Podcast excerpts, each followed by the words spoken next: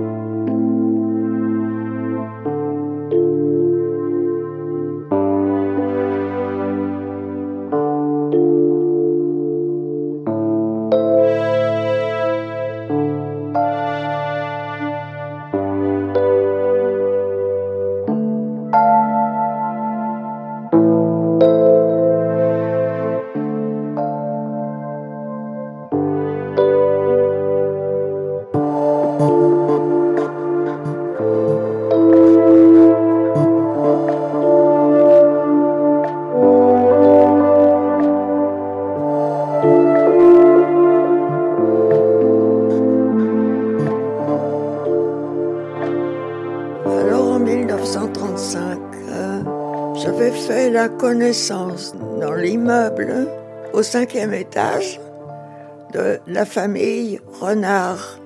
Il y avait une fille de mon âge, un peu plus jeune que moi, qui était dans la même école. Elle était donc dans la classe au-dessus, au-dessous de la mienne. Nous étions au troisième et elle au cinquième. On se rencontrait souvent et on partait de temps en temps à l'école ensemble. C'était mon amie Colette, Colette Renard. On s'entendait très bien toutes les deux. La maman m'avait un peu adopté, sa maman. Ils avaient, figurez-vous, en 1935, une voiture. Et c'était le formidable quand, de, temps à autre, le dimanche après-midi, elle venait me chercher. On partait en voiture. On allait au bois. On allait dans les environs de Paris. Et euh, c'était de bons, de très bons moments. Aussi, les vacances de 1935 se sont passées dans leur maison du Tarn-et-Garonne, euh, dans un petit village euh, qui se nomme Casal, au bord de l'Aveyron. Et là, j'ai été invité justement pour passer un mois chez eux. Son papa était voyageait beaucoup. Je me souviens plus de son métier, mais bon, il n'était pas là très souvent. Mais je ne sais pas si nous sommes partis à Casal en voiture. Je l'ignore, je, l'ai oublié. Peut-être. Donc pour moi, c'était un grand voyage.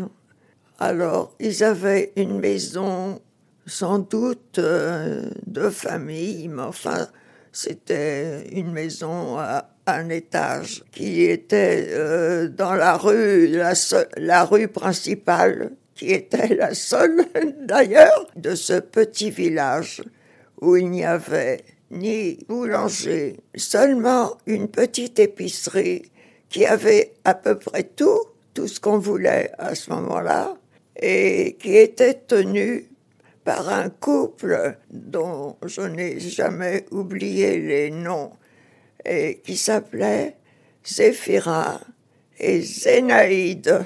Donc, voilà, alors, Zéphirin et Zénaïde, ils avaient trois enfants. Ils avaient une grande fille euh, de 18 ans qui était très belle. Je, je, je la regardais toujours parce que elle était vraiment, je la trouvais très belle. Et puis deux garçons dont je me souviens, il y en avait un qu'on appelait Loulou et l'autre euh, Jackie. Voilà, ça c'était les seuls euh, commerçants de ce, de ce village. Autrement, tout ce qu'on avait besoin pour euh, les repas, euh, pour le médecin, il fallait se déplacer vers Cossade. Cossade, qui est une localité beaucoup plus importante, ou alors à Montauban, puisque c'était le chef-lieu. Mais la principale attraction, c'était l'Aveyron, le, le fleuve de l'Aveyron, qui passait euh, au bas du village qui le longeait. Il y avait des grands rochers qui étaient, dont un était plat. Et c'est de là que j'ai pu apprendre à nager. Donc, euh, je suis revenu de ces vacances en sachant nager et même plonger parce que c'était possible et que deux ou trois personnes se sont, se sont offertes pour me donner des leçons de natation. Euh, pour moi, c'était vraiment un événement parce que j'avais un petit peu peur de l'eau. Je me souviens de ces premières vacances à Casal au point de vue sportif, ce qui m'avait fait grand bien parce que j'étais pas, je n'ai jamais été une, une fille sportive, mais, mais je, m'avais donné une espèce de libération, de, de contentement. Je n'ai jamais oublié ces premières vacances à Casal qui ont été renouvelées, mais pas avant la guerre, parce que les années suivantes, euh, jusqu'à jusqu'à 1939, euh, nous sommes allés une fois en Alsace et une autre fois en Bretagne. Alors là aussi, pour la première fois, j'ai nagé dans la mer. Ça a été les, les grands plaisirs de, de mes jeunes années. À l'école, euh, c'était moyen. Je travaillais. Je n'avais pas des notes mirobolantes. De temps en temps, le carnet n'était pas. n'était pas fameux.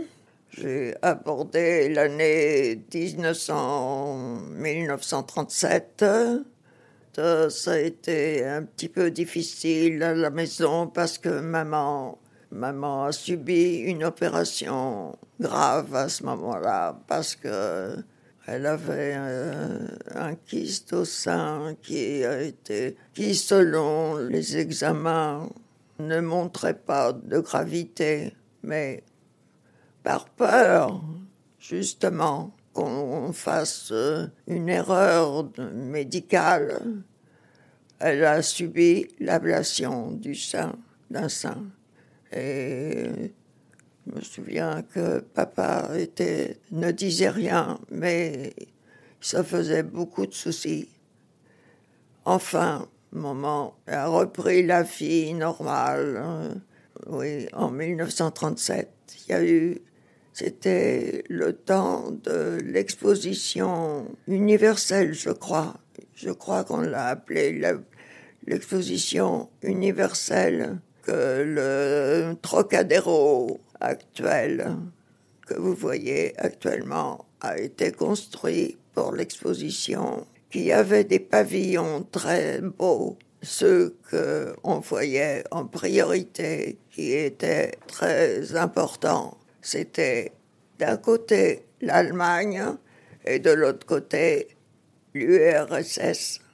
À ce moment-là, bien sûr, c'était un avant-goût des pays qui allaient deux ans plus tard être euh, à l'origine de la guerre de 39. Voilà. Nous sommes allés plusieurs fois, justement, visiter certains pavillons. Je m'en souviens à peine, mais j'en ai un souvenir euh, au point de vue artistique aussi. Et connaissance euh, des pays européens surtout, qui m'avait vraiment euh, instruit et, voilà, j'en ai conservé longtemps le souvenir. C'était des pavillons en dur, hein Ah oui, ah oui, c'était c'était imposant. Hein. Alors le pavillon, pavillon allemand, des statues, des grandes statues euh, avec, euh, je sais plus s'il y avait vraiment le drapeau Hitler, je pense pas. si, pendant, parce que c'était déjà, bien sûr, c'était déjà Hitler. C'est vague hein, comme souvenir, mais il y avait des statues énormes au fait du, du bâtiment. Alors à l'intérieur, on montrait tout ce qu'ils produisaient, tous euh, les métiers, les, les, le côté artistique. Euh, mais c'était un, peu la. C'était, ça montrait, le, ça mettait en valeur le pays lui-même. Hein. C'était un peu de la propagande. Ah oui, oui, bien sûr, bien sûr. Mm-hmm. Bien sûr. Mais je dis pas qu'on s'en rendait pas compte, mais enfin, ça a eu beaucoup de, de succès. Hein. Beaucoup de, énormément de monde hein, pendant combien de temps? Du 25 mai au 25 novembre. Ah oui, presque six mois. Oui, oui. Alors, comme d'habitude, du coup, je regarde sur euh, Wikipédia. Donc, je lis le jour de l'ouverture, les deux pavillons principaux qui se font symboliquement face de part et d'autre de la Tour Eiffel sont terminés et reçoivent la médaille d'or de l'exposition celui de l'Allemagne du Troisième Reich et celui de l'URSS. L'exposition universelle de 1937, officiellement Exposition internationale des arts et techniques appliquées à la vie moderne, se tient à Paris du 25 mai au 25 novembre 1937 est la première exposition universelle organisée en France selon les règles de la Convention de Paris de 1928 sur les expositions internationales. C'était également le dernier événement de ce genre à avoir eu lieu à Paris et en France il y a eu toute une organisation, euh, il y a une organisation énorme. La plupart des bâtiments et aménagements sont temporaires, à quelques exceptions près. Le palais de Chaillot remplace l'ancien palais du, du, Trocadéro, qui est détruit. La tour Eiffel est modernisée par la suppression des arcades du premier étage et la pose d'un nouvel éclairage. Le palais de Tokyo est construit sur les terrains de la manutention militaire et de l'ambassade de Pologne. Mhm. Celle-ci est démolie et l'hôtel de Sagan acheté par l'État français est offert à la Pologne en compensation. Le palais de Tokyo reçoit d'une part le musée d'art moderne de Paris et le musée national d'art moderne d'autre part, dont les collections étaient jusqu'alors exposées au palais du Luxembourg. Le palais d'Iéna, construit pour abriter le musée national, des travaux publics, voilà, ferme 16 ans plus tard, faute de visiteurs, euh, accueille ensuite le Conseil économique et social. Et la largeur du pont d'Iéna est doublée, cette fois par une construction en dur. Voilà. L'ancien Trocadéro, qui était, qui ressemblait à, je ne sais plus, euh, un peu oriental, euh, mais vague. Hein. Mhm. Puis on n'allait pas souvent par là. on n'allait pas souvent par là. En mars 1938, mon grand-père Fouché le père de maman est décédé, non pas de mort subite, mais d'une maladie très rapide, un cancer certainement. J'ai eu beaucoup de peine, c'était le premier deuil qui était tout proche de moi. Et je me souviens que à cette époque-là, même euh, les très jeunes, j'avais 16 ans, on achetait des vêtements gris ou, ou blanc et noir, enfin, on portait le deuil. Et maman, je me souviens qu'elle avait un chapeau, puisque toutes les femmes portaient un chapeau. On ne sortait pas sans, sans chapeau. Maman avait un grand voile qui était fixé sur son chapeau. Et ce voile, elle la portait pendant six mois. Et les six mois suivants, on ôtait le voile. Voilà, on portait le deuil. C'était normal, on trouvait ça tout à fait. Hmm, c'était quand on avait quelqu'un de proche dans la famille, euh, on portait le deuil.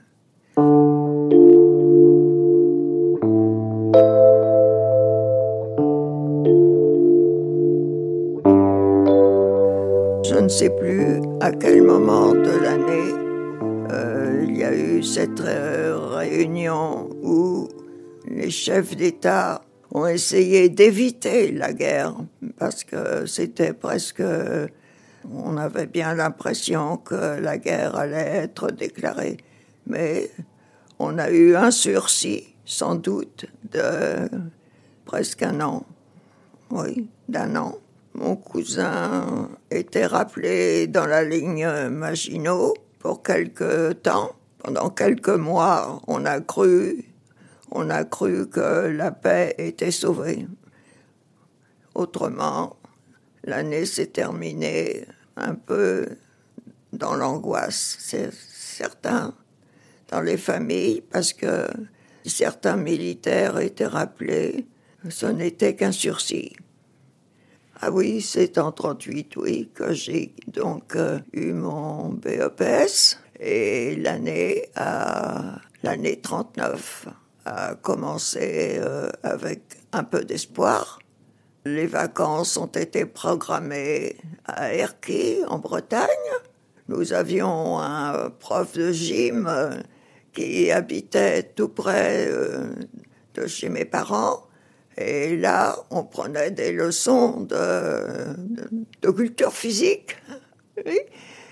Et comme il avait une, une résidence à Erquy, c'est pour ça que nous sommes dirigés pour les vacances au, mois de fin, juillet, oui, fin juillet, début d'août, à, à. J'étais heureuse comme tout de pouvoir nager, puisque j'avais appris, quelques années avant, j'avais appris à nager, mais pas dans la mer. Alors là, c'était mes premières vacances à la mer. Quand la guerre s'est déclarée au euh, début de septembre 39, euh, nous sommes partis huit jours avant la fin de nos vacances parce que y avait, c'était euh, vraiment, euh, parlait vraiment de la paix qu'on ne pourrait pas sauver, euh, que l'Allemagne était était décidée à, à faire la guerre. oui, oui, oui, oui, oui. Ça allait vraiment s'assombrir, oui, c'est ça. Nous avons regagné Paris plus tôt. Et je pense que c'est là que par précaution, je pense que Bernard est parti interne à Dreux, chez les frères, euh, je ne sais plus, euh, dans un internat euh, catholique, je crois. Je crois, j'en sais rien, mais je pense, oui. Parce que les écoles, je ne sais pas si la rentrée s'est faite normalement. Et moi, je n'ai pas pu regagner Octave Gréard. J'avais passé mon brevet BEPS à la fin de, des années 30, 38, c'est ça? Oui, BEPS, j'avais issu. L'école est partie à La Baule. Alors, il y a une partie de, des élèves, ils sont partis avec des professeurs, et l'école euh, Octave Gréard était, euh, était bouclée, était transférée à la Baule. Donc euh, là, mes parents n'ont pas voulu, n'ont pas voulu que je suive. Mes études ont été interrompues là. Oui, maintenant c'est un collège. Et là, c'était encore une école primaire supérieure. Après la guerre, ça, ça a été transformé en collège. Voilà, oui. Ah oui, alors à Octave Gréard, alors avant la guerre bien sûr, j'avais comme professeur euh, Madame Worms, qui était professeure de musique, piano, etc., qui nous apprenait des belles chansons.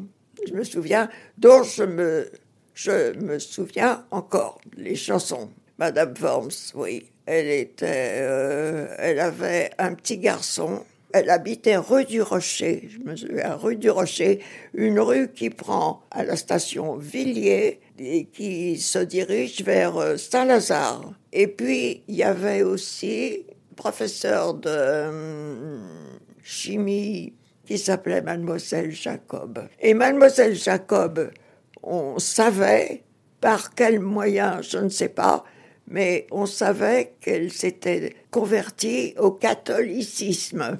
Voilà, mademoiselle Jacob, oui. Et toutes les deux ont été déportées, oui. Quand est-ce que tu l'as appris?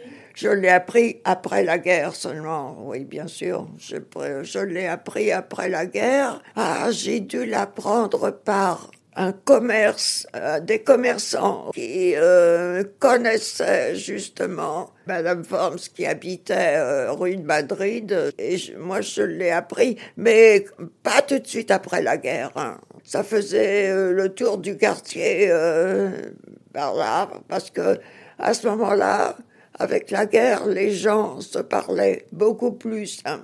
Après, avec euh, euh, ces années de guerre, tout, ce qui avait eu lieu comme, euh, comme événement dramatique et tout ça, les gens, les gens se parlaient beaucoup plus hein, à Paris.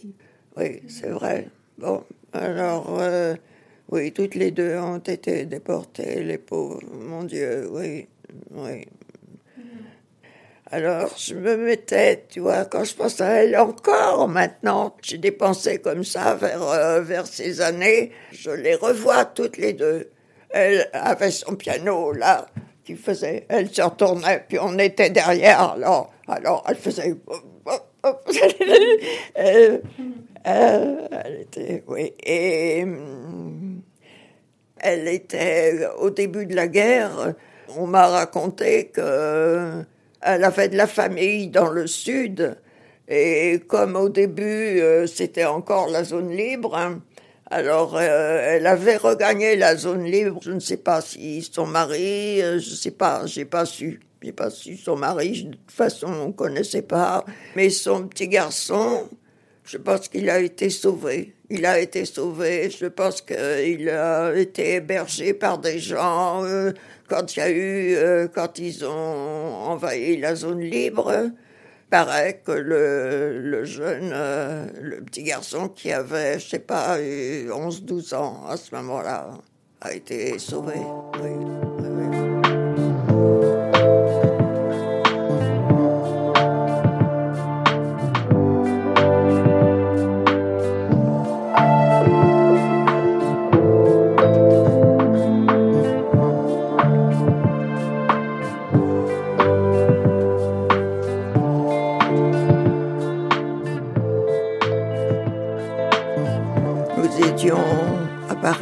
Et j'ai été tellement émotionnée, euh, je ne sais pas, à ce moment-là, que j'ai eu une éruption de boutons par, sur tout le corps. Euh, et j'ai été malade pendant 48, au moins euh, deux ou trois jours. Vraiment, oui, tellement ça m'avait choqué de savoir qu'on était en guerre, c'était quelque chose que j'ai eu du mal à croire. Mes parents euh, ont résolu de nous envoyer, Bernard et moi, chez Monsieur Seret, en Eure-et-Loire, parce qu'ils avaient peur des bombardements sur Paris. Donc nous sommes partis avec maman, Bernard et moi, chez Monsieur Seret. Et là, je me suis remise euh, petit à petit. J'ai eu euh, une, euh, un choc tellement, tellement important dont je me suis toujours rappelé. Voilà, nous attendions donc tout le mois de septembre chez Monsieur Serret. Papa continuait à travailler pendant toute cette année 39. Au cours des mois qui ont suivi, ça ne bougeait pas. Il y avait toujours, euh, les nouvelles étaient toujours rien à signaler. La ligne Maginot était, paraît-il, toujours imprenable. Mon cousin donnait des nouvelles régulièrement. Donc on s'installait vraiment dans la guerre, mais la guerre au loin. On n'avait pas conscience. On ne savait pas qui bougerait le premier, parce que autant les Allemands que les Français, point de vue information, il n'y avait pas grand-chose, euh, sinon que, que, du côté allemand, l'histoire du fer euh, qui venait par les pays scandinaves. Euh, Oh, tu sais, non, je, je, peux. Je, ça, c'est. Tout ce mélange-là, s'il y avait des choses importantes qui se passaient, mais je peux pas. Je peux pas. J'en ai pas le souvenir précis. Mm-hmm. Tu vois Il y avait des alertes, mais les premiers réfugiés qu'on a accueillis en France, c'était les gens du Nord. C'est quand la Belgique a été envahie. Donc, c'est après le 10 mai 40. L'armée allemande a, pris le, départ pour envahir, euh, pour envahir la, Belgique, mais déjà, ce qu'on appelait les Sudètes, la Tchécoslovaquie, la Hongrie, tous ces pays-là étaient envahis déjà. Je me souviens qu'on allait à la gare du Nord à ce moment-là, quand les premiers réfugiés des départements du Nord, Nord-Est qui fuyaient, on était euh, avec la Croix-Rouge pour accueillir les gens qui s'étaient, qui avaient fui et qui arrivaient dans la région parisienne. Une organisation euh, qui s'était faite euh, très vite hein, parce que c'était urgent d'accueillir tous ces gens. Euh, déjà, c'était un début d'exode des gens qui habitaient dans le nord de la France. Voilà comment ça se passait après le 10 mai 40. J'ai le souvenir précis, le 10 mai 40. Je me vois, c'était le matin, et je faisais le ménage. Je me vois passer l'aspirateur dans ma chambre. Et papa, au moment, je ne sais plus, faisait irruption en me disant les Allemands, les Allemands envahissent, envahissent euh, euh, la Belgique. Euh, ça m'est resté euh, parce que c'était encore euh, une émotion de savoir que ça allait être très grave, bien sûr. On était complètement, complètement sous le choc. oui. Voilà. On a eu d'abord la zone occupée hein, jusqu'à la Loire. Je crois que c'était la Loire qui était la barrière. Et quand euh, ils ont occupé le sud, la France était totalement occupée. En plus, avec les Italiens qui avaient passé aussi euh, la frontière, donc on avait dans le dans le tout le sud-est avec les Italiens déjà, mais euh, les Italiens c'était moins pesant, c'était moins c'est le, les nazis, enfin l'Allemagne, dont l'occupation a été tellement, tellement grave, tellement importante. Euh.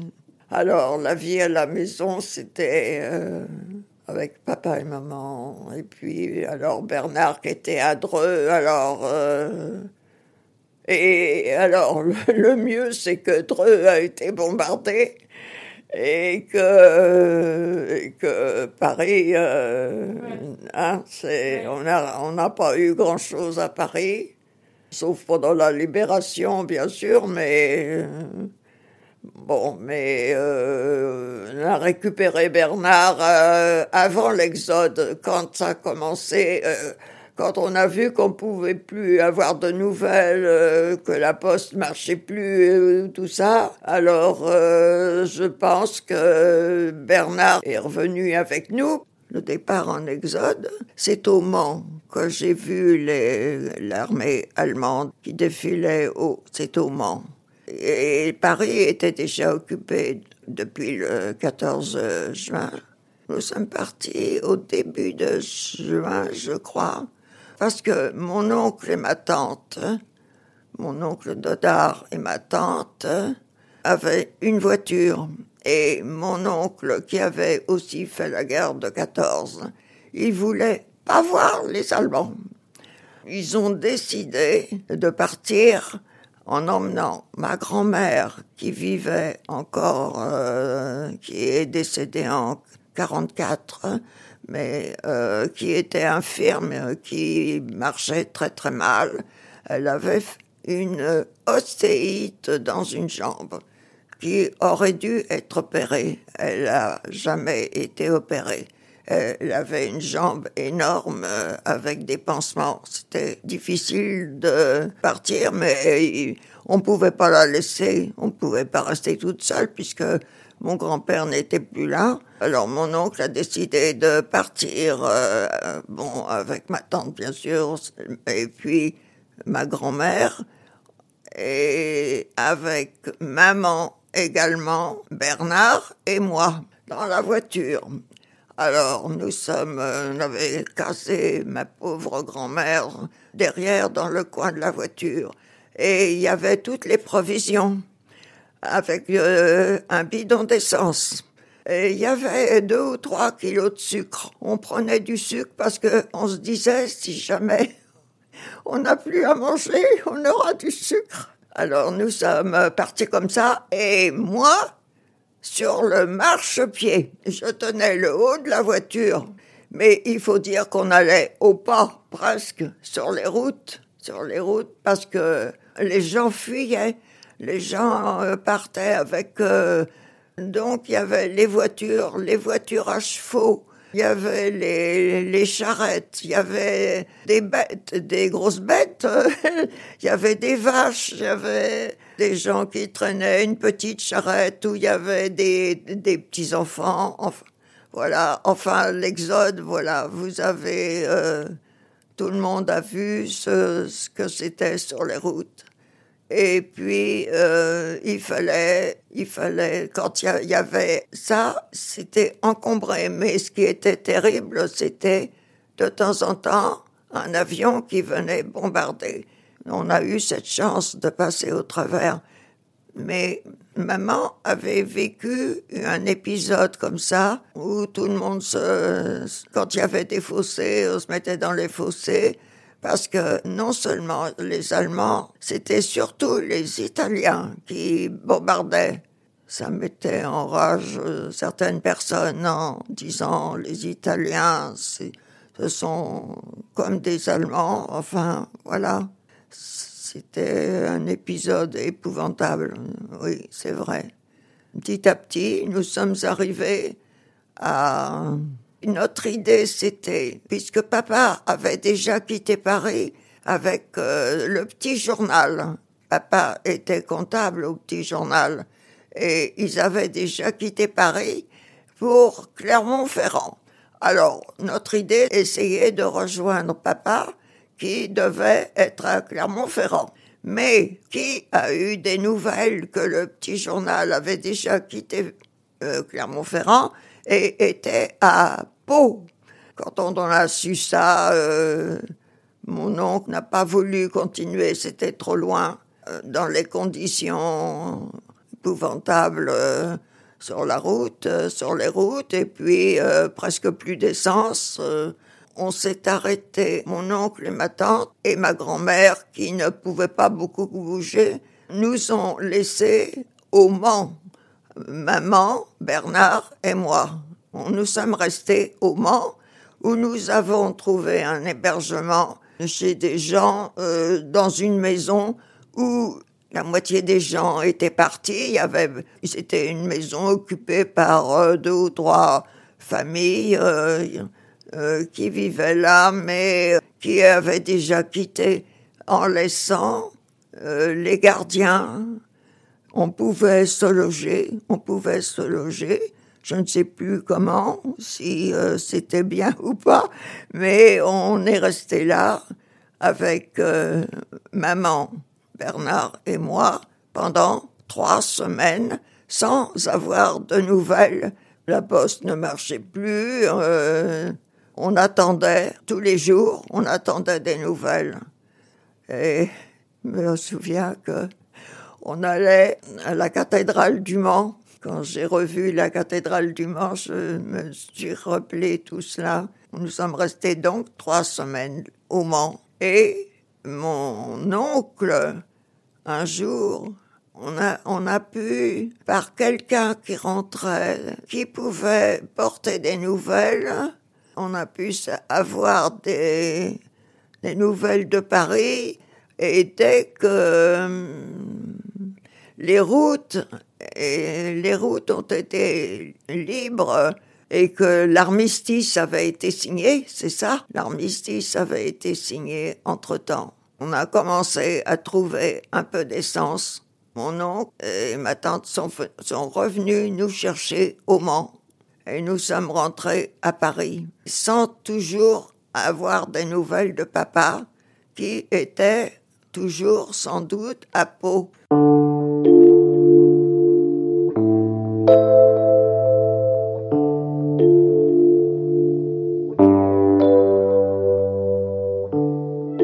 Alors, au point de vue information, dès que l'occupation a commencé, pour écouter, alors on avait, au début, on ignorait tout à fait De Gaulle, tout ça, c'était, euh, d'ailleurs, papa, enfin j'en parlerai, mais papa c'était Pétain, il avait confiance dans Pétain, parce que papa avait fait la, guerre de 14 hein, dans les tranchées et tout ça, et qu'il se souvenait que Pétain était venu euh, pas très loin les voir, euh, etc. Et puis que Pétain avait gagné, euh, je sais plus quelle, quelle bataille. Attends, alors, tu vois, papa, c'était Pétain. Et il, il rouspétait.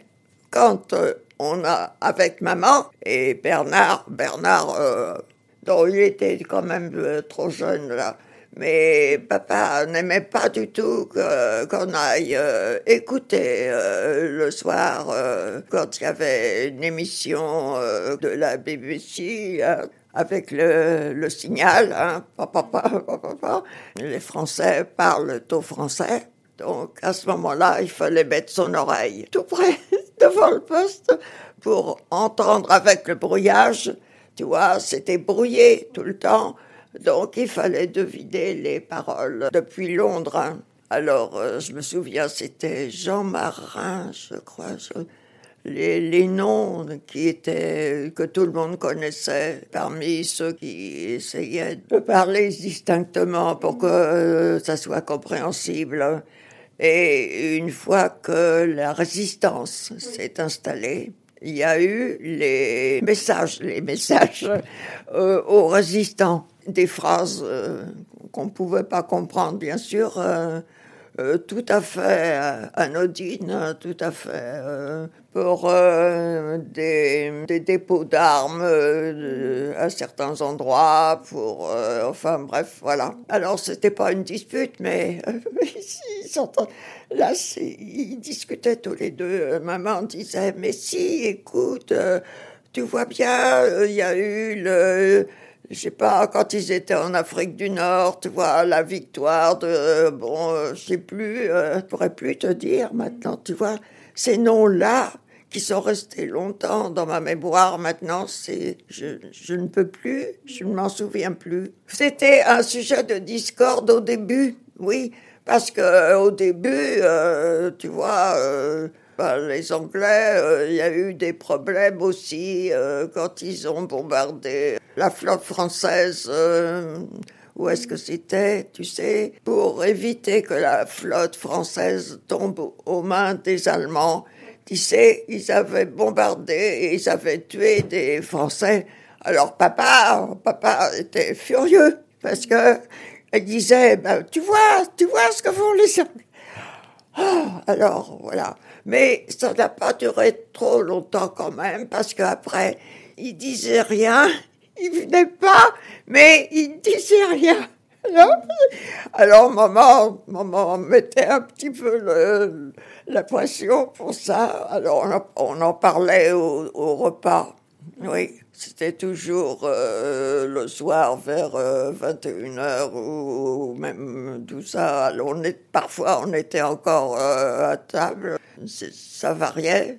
On dînait dans la cuisine. Hein. Il y avait de la place dans la cuisine. Et, alors, le poste était dans la salle à manger. Tu vois, il bougeait pas, le poste, hein, c'était... Et alors, avec maman, on se précipitait dans la salle à manger. Voilà. Euh, ça, c'est des souvenirs de guerre, oui. Bon. Déjà, il avait un peu changé quand euh, il y a eu le- l'entrevue de Montoire. Pétain avait rencontré Hitler à Montoire. L'entrevue de Montoire, c'est resté vraiment une date impor- importante. Pétain avait serré la main de Hitler. C'était le 24 octobre 1940. 40 Oui, c'était en 40. Je pensais que c'était beaucoup plus tard, tu Non. vois. 24 octobre 1940. Ah oui, oui, oui, je te crois, je te crois. Oui, oui, oui. Il a serré la main de Hitler. Oui, alors là aussi, mais cependant, euh, cependant, pendant le début de la guerre, euh, papa n'était pas du tout pour De Gaulle. C'est pas au début de la guerre qu'il a changé d'opinion, non. C'est plus tard. hein. Il s'est rendu compte petit à petit aussi, pendant quand même l'occupation, que bon, euh, quand on a commencé à avoir des restrictions au point de vue euh, alimentaire et tout ça, qu'il y a eu les cartes euh, d'alimentation et tout ça. Bon, bon, il disait, bah, c'est la guerre. on ne disait pas que c'est normal, il disait pas ça.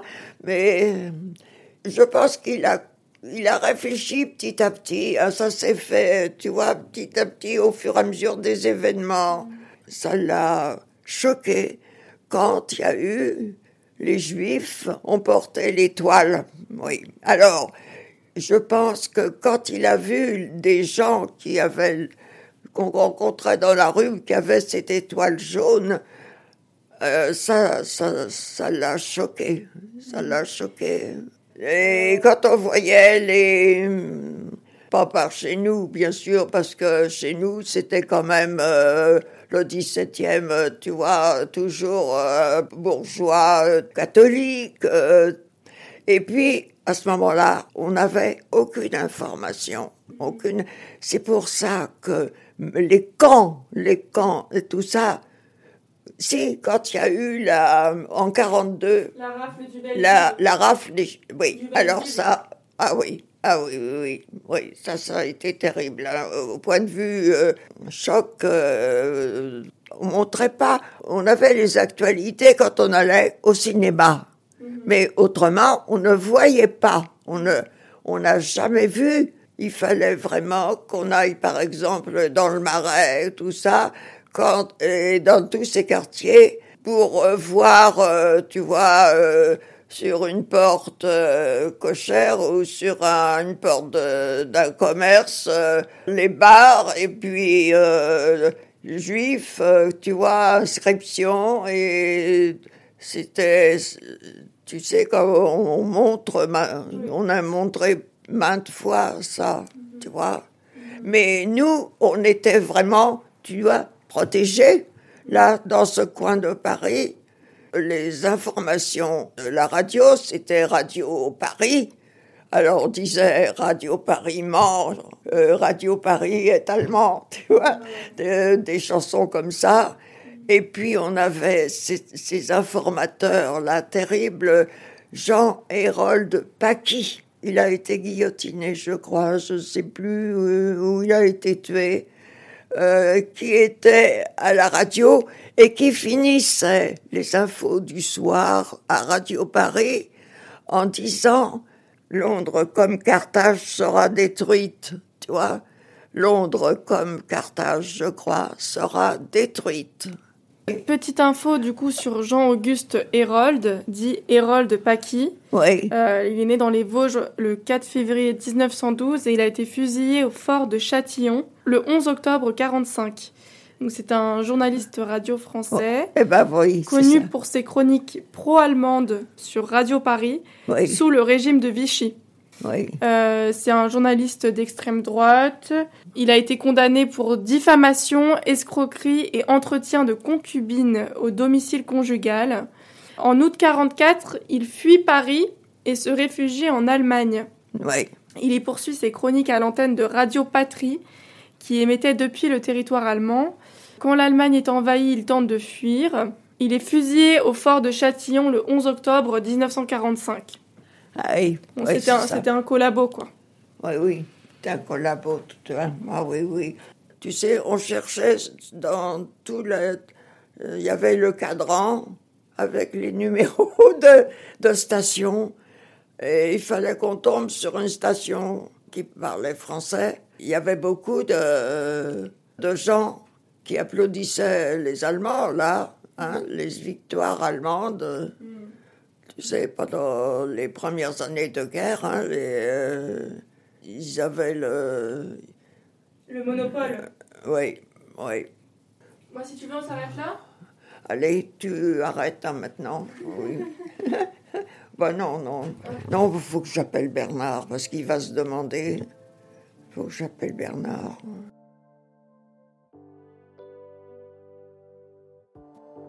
Comme cet épisode a été un peu difficile à enregistrer et surtout à monter, je souhaitais revenir sur certains points. Ça a été extrêmement difficile d'apprendre pour moi que mon arrière-grand-père était pétiniste, puisqu'il soutenait Pétain au début de la Seconde Guerre mondiale, et qu'il a également mis un peu de temps à faire évoluer ses opinions politiques. Je retiens aussi que ma grand-mère était partagée adolescente entre un père qui soutenait Pétain, comme je viens de le dire, qui écoutait Radio Paris, et une mère au contraire qui tenait à écouter la BBC en compagnie de ses enfants et qui osait confronter son mari sur l'incohérence de ses opinions. J'imagine que cela ne devait pas être aisé pour une femme à cette époque. Cette histoire de famille n'est pas la plus belle et surtout pas la plus facile à raconter, mais je pense qu'il est aussi intéressant de se remettre dans le contexte de l'époque. Quelle attitude aurais-je moi-même adoptée si j'étais un homme français catholique, né il y a 134 ans, en 1888, si j'avais combattu dans les tranchées pendant la guerre de 14 et que j'y avais rencontré Pétain, qui était présenté alors comme un héros, un sauveur de la France, un homme porteur d'espoir. Avant, j'avais pour habitude de penser que la population française pendant la Seconde Guerre mondiale était soit résistante, soit collabo. Et j'ai réalisé de manière assez naïve, avec le récit si personnel de ma grand-mère, que les choses ne sont pas aussi manichéennes. Il existe des millions d'attitudes et de réactions, et parmi celles-ci, certaines personnes pensent simplement à leur famille en premier. Les questions de subsistance, de sécurité, des choix aussi cruciaux à prendre comme quitter son domicile pour partir vers l'inconnu.